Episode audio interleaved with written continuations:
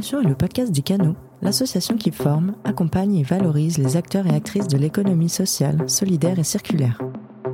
Chaque mois, retrouvez celles et ceux qui font les canaux.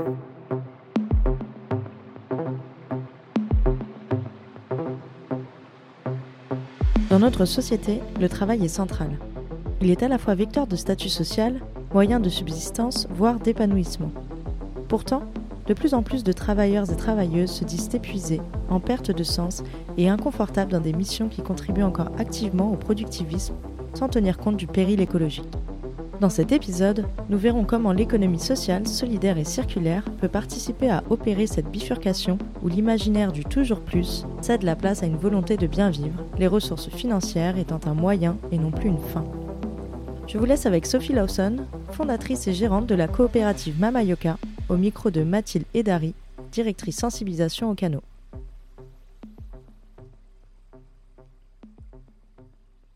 Bonjour Sophie, je suis ravie de t'accueillir au micro d'Émulsion. Euh, on te connaît bien au canot, tu as un parcours assez atypique. Euh, en 2015, après 14 euh, ans chez Orange, tu décides de créer ton entreprise dans l'économie sociale et solidaire. Tu nous racontes? Oui, alors effectivement, j'ai travaillé euh, chez Orange euh, sur euh, différentes fonctions, dernièrement plus sur des projets de responsabilité sociale d'entreprise, qui était vraiment un, domaine qui m'intéressait puisque j'avais étudié l'économie de l'environnement et ces sujets-là pendant mes études j'ai euh, quitté Orange avec euh, l'ambition de créer une coopérative qui allait permettre à des femmes euh, de trouver du travail de manière pérenne et vraiment de les accompagner dans, leur parcours de vie grâce à la place qu'elles auraient acquise grâce à ce travail. D'accord. Et alors, qu'est-ce qui, en 2015, au moment de créer ton entreprise, t'a décidé pour ce modèle coopératif? Alors, ce qui était important pour moi lorsque j'ai créé euh, Mamayoka, euh, c'était d'inclure. C'était vraiment d'être dans une logique euh, qui allait permettre de donner du travail à des personnes qui y avaient difficilement accès. Chose que je n'ai pas pu faire lorsque j'étais chez Orange, qui est une entreprise qui est bah, plus, plus sélective. Hein, euh, j'ai eu une frustration, par exemple, lorsque j'ai essayé de m'approcher euh, euh, d'une association qui parrainait hein, des salariés avec des personnes dans les quartiers. Moi-même étant impliquée dans, mon quartier à travers le, le collège où et mes enfants. Euh, j'ai été déçue de voir qu'en fait, euh, c'était une entreprise euh, qui s'intéressait uniquement à des personnes qui avaient minimum un bac plus 2, un bac plus 3, et que accompagner des, jeunes qui n'avaient pas le bac ou qui, qui venaient juste de l'avoir et qui, hésitaient, ça faisait absolument pas partie de leurs objectifs. Alors, bon, je garde une très bonne opinion de, d'Orange comme, euh, comme, comme, entreprise. Hein. C'est une entreprise qui, euh, euh, qui a maintenu ses emplois hein, malgré, malgré les, tensions et la concurrence qu'il peut y avoir sur, sur le marché des, des télécoms. C'est une entreprise à l'intérieur de laquelle il est possible de faire une, des belles carrières. Hein. Il y a énormément de, de, bons exemples d'évolution au sein de, au sein de l'entreprise. Mais euh, euh, voilà, c'est aussi une entreprise comme toutes les grandes entreprises, à l'intérieur de laquelle ben, finalement il y a un cadre euh, à respecter, il y a un objectif donc de, performance économique et financier qui sont voilà vraiment bah, la, conduite qui guide les conduites à, à tenir.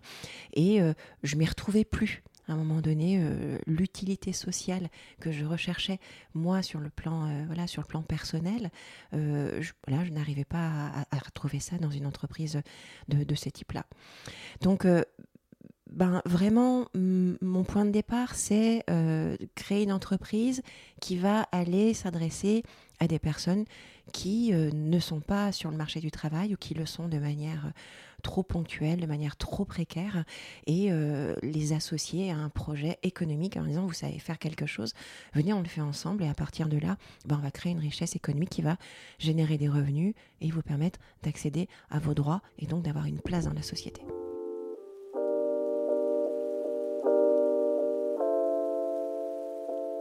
Sophie, tu nous as expliqué euh, qu'est-ce qui t'avait décidé pour ce modèle coopératif. moi, j'aimerais bien savoir ce qu'il a de particulier, ce modèle coopératif. Peut-être que les gens qui nous écoutent ne savent pas forcément ce que ça veut dire.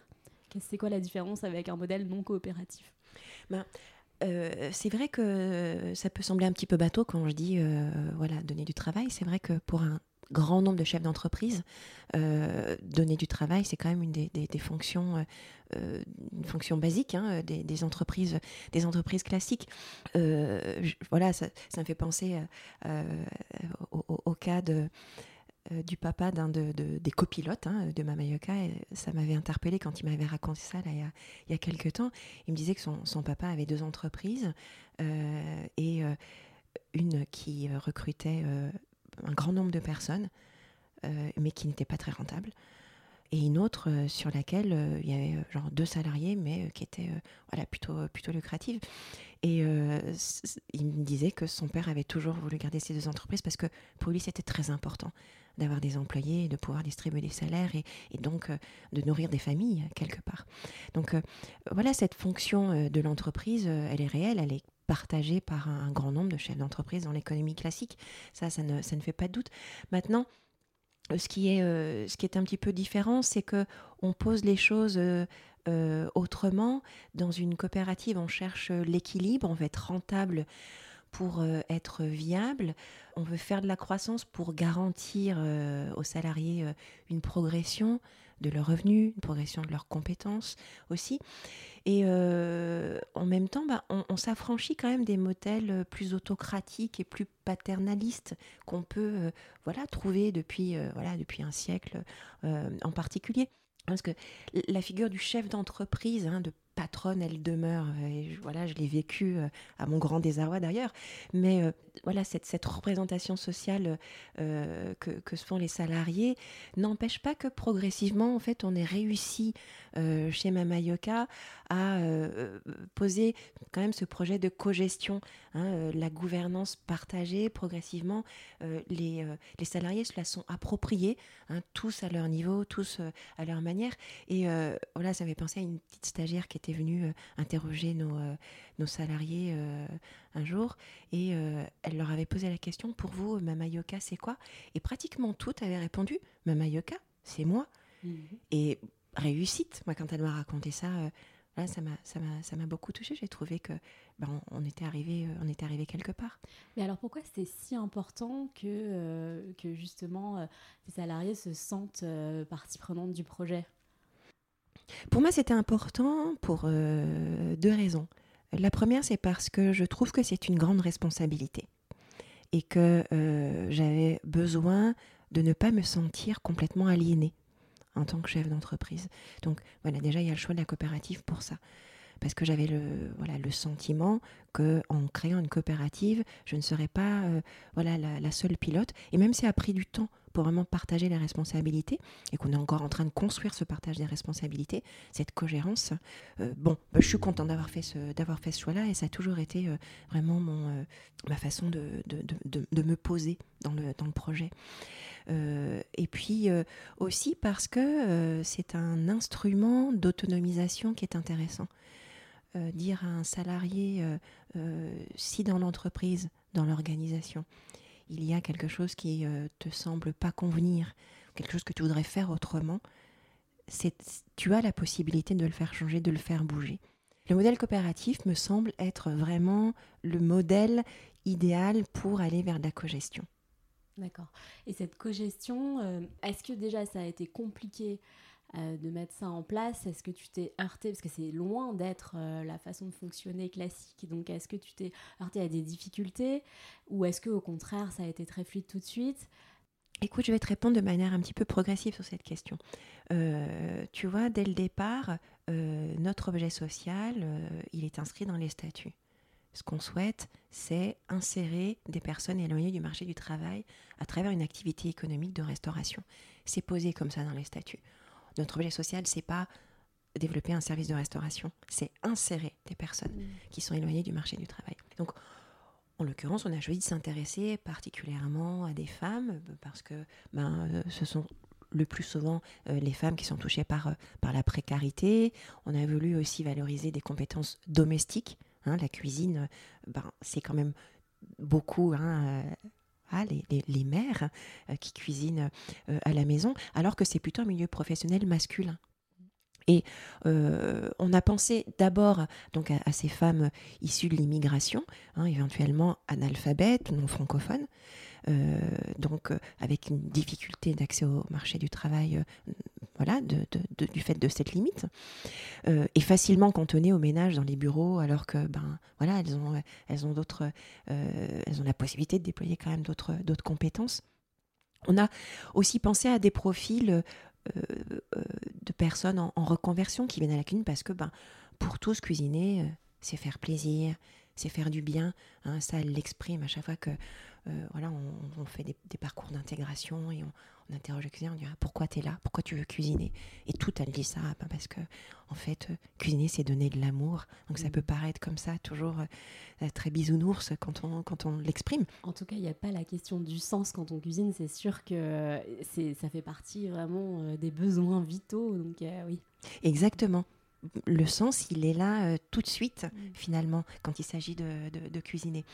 Et euh, donc, on, a, euh, voilà, on a recruté aussi, bien sûr, des hommes. Hein, il s'agit, certes, de privilégier des personnes qui ont du mal à accéder au marché du travail et, bien sûr il y a aussi des hommes hein. on n'est pas uniquement sur un sur un personnel féminin même si c'est si majoritaire mais bon tous et toutes ils ont des parcours de vie atypiques et même incroyable. Enfin, j'ai voilà, envie de vous citer euh, une figure emblématique d'une, dame qu'on a recrutée qui était euh, dans une, association de femmes malinquées, figure emblématique du quartier, qui euh, est voilà aussi une figure emblématique de, de Mamayaka aujourd'hui, qui avait travaillé toujours dans des ménages, dans les bureaux, qui partait voilà, à l'aéroport Charles de Gaulle à 6 h du matin, enfin pour y être à 6 h du matin, enfin voilà, avec des, des, des, des, trucs assez compliqués, alors que c'est une de nos une de nos cuisinières qui fait les, plats, euh, enfin, qui, fait le plat signature de, de Mamayaka euh, aujourd'hui. On a recruté une femme au foyer, mère de trois enfants, euh, qui n'avait jamais travaillé de sa vie alors qu'elle avait 45 ans, qui malheureusement voilà, avait un mari bon, compliqué, voire toxique, et avoir à un moment donné la possibilité de travailler chez nous. que c'était quelqu'un, c'est quelqu'un d'extrêmement, une personne très travailleuse. ben, voilà, elle s'est complètement autonomisée, elle, dans sa vie privée, et elle a réussi à surmonter aussi euh, ben, euh, ses croyances religieuses et à entamer un divorce, engager aujourd'hui une formation. Elle revient euh, à l'issue de sa formation, elle sera chef de parti, voire même peut-être chef à un moment donné. Donc voilà, ça c'est des, des, des, parcours qui sont incroyables. On a aussi recruté un homme qui était un ancien journaliste et qui voulait juste, à quelques années de la retraite, ne plus jamais réfléchir. Mmh. Donc, euh, c'est euh, le marché du travail, euh, quand il pose le recrutement en termes de j'ai besoin d'une compétence précise et je cherche un candidat qui ait ces compétences-là, en fait, il va exclure un certain nombre de profils, un certain nombre de personnes. nous, quand on dit, ben, on va créer un restaurant, enfin, on va développer une activité économique euh, euh, qui va consister à développer un service de restauration. En fait, on accueille des personnes qui viennent avec euh, une envie, et bon, déjà quand même, un savoir-faire de base hein, en cuisine, bien sûr. On ne va pas recruter quelqu'un qui est juste un bon plâtrier, ça ne marcherait pas tellement en cuisine, mais on accueille de manière plus large et une fois que la personne est avec nous, eh ben, on lui laisse le temps euh, d'évoluer. Hein. Déjà, on l'accueille en disant Qu'est-ce que tu sais faire comme plat? Si le plat il est bon et qu'elle sait faire 3-4 plats, ce qui est rien en fait hein, pour un cuisinier. Un cuisinier, il a un répertoire infini. Un cuisinier, il a une fiche technique, il sait tout faire. Nous, on accepte de recruter des personnes qui savent faire 3, 4, 5, 6 plats, parce que finalement, le répertoire d'une mère de famille, il n'est pas si large. Hein, on l'a découvert ça euh, à un moment donné. Mais si elle a la volonté de progresser, si elle est suffisamment ouverte à d'autres cultures, si elle est suffisamment ouverte aussi aux, euh, remarques qu'on va lui faire d'un point de vue strictement euh, professionnel, elle va développer d'autres compétences, elle va savoir faire d'autres choses et elle va s'épanouir.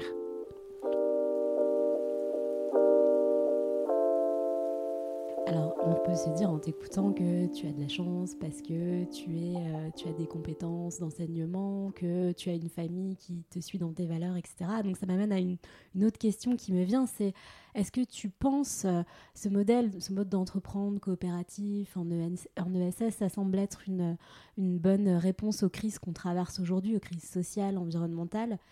Le possible socle même d'un nouveau contrat social, est-ce que tu, tu penses que ça pourrait devenir plus que 10% de l'économie, voire la norme? Entreprendre comme on l'a fait euh, dans le cadre de l'économie sociale et solidaire, alors déjà, je pense qu'on mène une, euh, expérience euh, qui en, elle seule ben, est une réponse originale. Hein, l'économie sociale et solidaire, c'est vrai que c'est assez vaste. Il y a des, modèles d'entreprise sociales qui, sont, qui fonctionnent selon euh, des, normes qui ont un demi-siècle, voire, euh, voire davantage. Euh, l'économie sociale et solidaire, on, en parle depuis une, quinzaine d'années parce qu'il y a en particulier l'entrepreneuriat social qui a porté une dimension nouvelle hein, en termes de création d'entreprise, en termes d'agilité, en termes de rapport au business aussi, hein, tout, tout, ce rapport au marché qui est, qui, qui est particulier. Donc on est vraiment dans une période très faste de l'ESS. Et je pense que même au sein de l'ESS, il y a beaucoup de modèles qui se, qui se développent. Euh, donc le, le, nôtre, là où je pense qu'il est, euh, qu'il est spécifique et qui en même temps euh, voilà, s'inspire d'expériences qui peuvent être menées un peu partout, à la fois dans l'ESS et dans l'économie classique, c'est avant de partir de l'individu. Quand je dis qu'on fait un recrutement en demandant à la personne qu'est-ce que tu sais faire et qu'est-ce que tu peux faire euh, pour euh, développer un service de restauration de, qualité, euh, ça ne suffit pas. Il faut aussi derrière mettre en place un accompagnement de cette personne pour qu'elle se sente en confiance, pour qu'elle se fasse confiance euh, dans la réalisation des, tâches hein, qu'on va attendre euh, d'elle. Euh, sinon, ben, elle ne va pas réussir à acquérir de nouvelles compétences. Et pour ça, ça veut dire qu'il faut qu'on travaille de manière vraiment suivie, à la fois pour qu'elle se connaisse, qu'elle identifie ses modes de fonctionnement, qu'elle reconnaisse euh, du coup, ben, qu'on la valorise et qu'elle, ensuite, elle accepte qu'une autre personne à côté euh, fonctionne différemment. Sinon, on a des conflits euh, dans l'équipe sans arrêt. Donc, construire une cohésion d'équipe avec des personnes qui n'ont pas une culture professionnelle commune, c'est compliqué quand tout le monde sort d'un CAP de cuisine, qu'il a fait euh, euh, ses classes, euh, voilà, deux ans, quatre ans, voire davantage, dans, le, dans, le milieu de, de la restauration, dans, dans, le milieu de, donc de, de l'enseignement de, de, la, de la restauration classique, il se retrouve dans une cuisine, dans un mode brigade, et les codes, en fait, sont partagés. Donc ça va vite et c'est facile. Nous, il faut qu'on construise en fait, hein, des, normes de fonctionnement qui puissent être partagées pour qu'il puisse y avoir suffisamment de, cohésion et une efficacité suffisante aussi dans, l'équipe. Donc, nous, on travaille là depuis, euh, depuis, euh, depuis quelques temps euh, avec un, modèle qui s'appelle Action Type. sur lequel on s'est formé, qui est extrêmement intéressant parce que il va permettre justement de s'intéresser à l'individu, de partir de l'individu, le reconnaître. Et c'est exactement ce qu'on va retrouver dans le développement personnel, euh, dans un tas de grosses entreprises aujourd'hui, ou même de petites entreprises, mais à haute valeur ajoutée. Nous, on s'intéresse euh, aux gens dans un, euh, univers professionnel où il n'y a pas ce niveau de valeur ajoutée, où on n'a pas non plus le niveau de maîtrise du langage qui va permettre de répondre à des questionnaires et de pouvoir euh, se typer, comme vous avez sans, doute vous l'avez entendu parler, euh, des couleurs. Bah, moi, je suis rouge, moi, je suis bleu, moi, je suis ci, moi, je suis ça. Ça passe par des questionnaires et par une maîtrise du langage euh, déjà, déjà avancée. Donc voilà, ça, doit, ça va certainement parler à, tout un tas de gens qui ont, qui sont, qui ont, qui ont, qui ont vécu ça. Et c'est particulièrement intéressant. Nous, maintenant, on l'introduit dans, euh, dans le milieu de, l'insertion auprès d'un personnel euh, voilà, qui, est, qui est différent. et on identifie le profil des gens à travers le corps. C'est-à-dire qu'il y a des postures corporelles qui sont typiques de tel ou tel profil. Et c'est là qu'on a une approche qui est particulièrement puissante et particulièrement intéressante. On a commencé à faire des formations avec les équipes là-dessus. Et c'est particulièrement intéressant parce que on porte un regard sur eux avec euh, une, grille de lecture euh, qui ne les exclut pas, parce que lire une posture et savoir dans quelle posture on a plus ou moins d'énergie, ben, tout le monde le comprend, tout le monde le ressent dans, dans son corps. Et à partir de là, chacun s'identifie et apprécie aussi de voir comment, ben, rien que dans, dans, dans, le changement de posture ou dans l'attention à tel ou tel point d'énergie, point de tension dans son corps, en fait, il se sent mieux. Et à partir de là, on construit ben, la cohésion d'équipe parce qu'il reconnaît que ah oui, moi je suis comme ça, ah bah toi t'es pas comme ça. Ah donc quand moi je te demande euh, telle chose, hein, par exemple, voilà, moi je suis plutôt de nature extravertie, donc euh, entre le moment où je réfléchis et le moment où je parle, il se passe euh, voilà une demi seconde. Toi par contre, quand je te demande de faire telle ou telle chose, tu as besoin peut-être de 10, 20, voire euh, secondes, voire euh, une minute, avant d'intégrer, de réfléchir, de te poser les choses. Et à ce moment-là, on peut agir ensemble et on peut y aller ensemble. Et donc, on est en train de travailler sur, avec des outils comme celui-ci pour pouvoir vraiment construire en fait une cohésion avec des personnes qui n'ont pas en fait un background commun dans un milieu professionnel aussi codifié, quand même, il faut le dire, que euh, celui de la restauration. Donc on, apprend à se connaître pour ensuite apprendre à connaître les autres et pouvoir travailler ensemble sans violence en fait euh, dans un contexte. Euh, eh ben c'est exactement ça. C'est exactement ça. En fait, on apprend euh, à s'accepter, à se comprendre et à travers cette démarche-là, on arrive à plus facilement accueillir les autres, à plus facilement travailler avec eux, à plus facilement communiquer avec eux, cette fameuse communication non violente.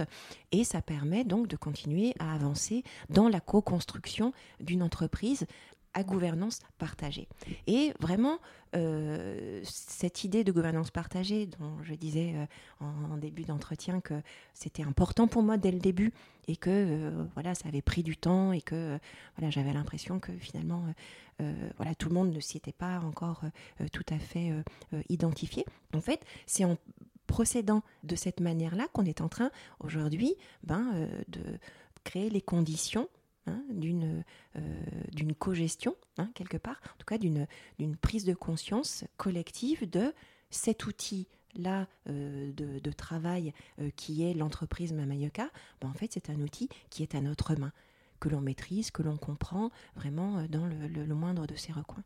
C'est vrai que je ne peux pas m'empêcher, hein, c'est un peu mon travers de faire, de comparer avec les grandes entreprises qui sont avant tout euh, qui ont avant tout l'obligation de répondre aux attentes des actionnaires, euh, qui sont dans cette logique de, de, recruter euh, des, un peu des modèles, des, des, personnes qui vont ensuite devoir entrer dans des moules. Et ça fait rêver ce que tu racontes. Alors, effectivement, bon, là on parle de et il se trouve que dans le VSS, je pense qu'on on, s'autorise tout Hein, euh, lorsque je quitte une grande entreprise en me disant que je vais euh, euh, créer une, une, toute petite entreprise, c'est parce que je sais que, que tout est possible. Quelque part, je, je, je m'autorise énormément de choses. Alors, euh, je pense que c'est la particularité de l'ESS hein, par rapport à l'économie classique. Il y a un, potentiel d'innovation sociale euh, qui, est vraiment, euh, qui est vraiment très important parce que s'autoriser à dire ben, on ne va pas maximiser, on ne va pas optimiser hein, nos, résultats économiques et financiers, on va plutôt essayer d'optimiser en fait hein, la, cohésion au sein de au, sein d'un groupe bah, c'est une posture qui est qui est, qui est assez voilà qui est, assez différente mais qui peut euh, voilà qui peut aussi émerger euh, dans dans l'économie classique. Donc là si je reviens un petit peu à la, question que, que tu posais avant euh, est-ce que l'ESS est une est une norme d'entreprise qu'on pourrait voir se développer davantage plus tard? Moi ça me semble assez naturel en effet que Aujourd'hui, euh, les questions que je me pose, je ne suis pas la seule à me les être posées. Les réponses que j'apporte, je ne suis pas la seule à les apporter. Et que euh, on va avoir euh, un peu comme une tache d'huile, voilà, une extension de, cette voilà, de, cet écosystème hein, qui, va, qui, va se, qui va se faire dans les années qui viennent. Que ça devienne dominant, je ne sais pas, mais j'ai vraiment le sentiment qu'on va vers une pluralité euh, des modèles. Euh, on, aime bien comparer euh, les, entreprises à, un milieu de permaculture, enfin les entreprises, en tout cas le, voilà, le, tissu économique à, voilà, un jardin qui serait cultivé un petit peu selon les principes de la permaculture, où en fait on laisse émerger ce qui est présent. Et je, pense que l'avenir, l'avenir c'est ça. Hein. il y aura toujours des personnes qui auront le besoin d'être dans l'exigence absolue, qui voudront pas travailler avec ce qui est là ou avec la personne qui est présente, mais plutôt aller chercher une compétence très pointue pour pouvoir aller sur la Lune. Et ça fait l'humanité aussi. Maintenant, euh, on sera peut-être plus tranquille. Et ce qu'on a vécu aussi avec Mamayoka, euh, c'est euh, ce développement progressif, lent, qui suppose aussi qu'à un moment donné, le client qu'on a en face de nous se dise Ah, c'est ça que vous proposez? Et que nous, on assume de se dire, voilà ce qu'on propose, et qu'on ne soit pas tout le temps euh, dans euh, la euh, recherche de réponses précises à l'attente non exprimée, mais marketée du client, mais qu'on soit plutôt dans le développement d'un service sincère, qualitatif, ouvert, accueillant, et qu'on dise aux clients qui arrivent, voilà ce qu'on vous propose. Et on a très bien vécu ça euh, euh, sur un projet euh, qu'on a ouvert en préfiguration, là donc nord-est parisien, près de la gare Rosa Parks, pendant, pendant cette année 2022. Donc là, c'est fermé pour travaux le temps que qu'on en fasse euh, une très belle réhabilitation dans le cadre d'un collectif hein, euh, de, plusieurs structures. Mais euh, on, avait, ça, on avait donc une, petite cuisine de fortune avec une équipe de 4-5 personnes et les, gens arrivaient dans ce, dans ce bâtiment voilà, qui, qui sortait de la friche en disant Ah, mais tiens, il se passe quoi ici? Ah, qu'est-ce que vous faites à manger? Et certes, on avait une carte, certes, ils savaient qu'ils pouvaient trouver un plat du jour, euh, des bowls, euh, tel type de, de, de, euh, mais on avait aussi là des, des, salariés qui, un jour, avaient plus de monde que d'habitude et se disaient mais on va manquer, on ne va pas pouvoir proposer à manger aux clients qui prenaient 10 euros dans leur porte-monnaie, allaient faire trois courses au petit supermarché d'à côté, revenaient et, faisaient un plat du jour vite fait pour que les, les, les clients ne soient, pas, ne soient pas sans rien. Et peu importe si ce plat était inscrit à la carte ou pas. On va en barre l'ardoise, ou même peut-être que, comme elles ne savent pas forcément tout écrire, elles y pensent même pas. Et quand euh, le client il arrive, au, il arrive au comptoir, elle leur dit Ah ben finalement, plat du jour, c'est pas celui-ci, c'est celui-ci. Ah bon, bah d'accord. Et qu'on soit pas euh, voilà toujours dans cette angoisse, cette anxiété de c'est pas ce que le client avait attendu. Et cette inversion de l'offre et de la demande, je trouve que c'est intéressant. Je trouve que c'est plus conforme à l'écologie. Oui, alors on parle souvent euh, dans notre cycle sur la décroissance de changer les indicateurs, de regarder d'autres indicateurs que le simple indicateur euh, financier, euh, cette fameuse croissance. c'est vrai que si on regarde les indicateurs de bien-être des collaborateurs, collaboratrices, les indicateurs de satisfaction du client qui vient pour vivre une expérience, et eh ben ça change tout en fait.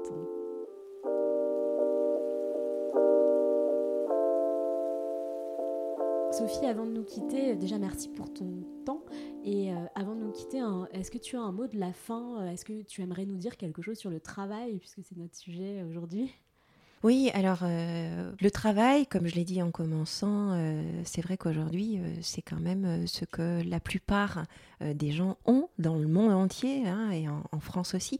Le travail, c'est ce qui nous permet de subvenir à nos besoins et, pour euh, des personnes en particulier hein, qui ont traversé la Méditerranée et qui, ont, qui ne sont parvenues à ne pas y périr. Hein, c'est quand même une véritable réalité.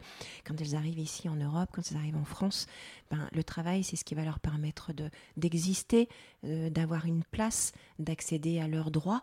Hein, euh, même si euh, on a la chance d'être quand même dans un pays, il faut en être conscient qui, qui donne accès à la santé hein, sans avoir forcément de, travail. Et il y a d'autres éléments.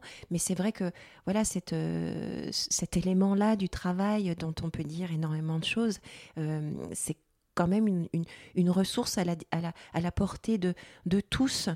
Et ce qu'on fait avec, avec Mama Yoka, c'est qu'on essaye d'y répondre de garantir un travail pérenne, hein, puisque euh, on, recrute les personnes en priorité euh, en CDI, et c'est le cas de la quasi-totalité de, nos salariés.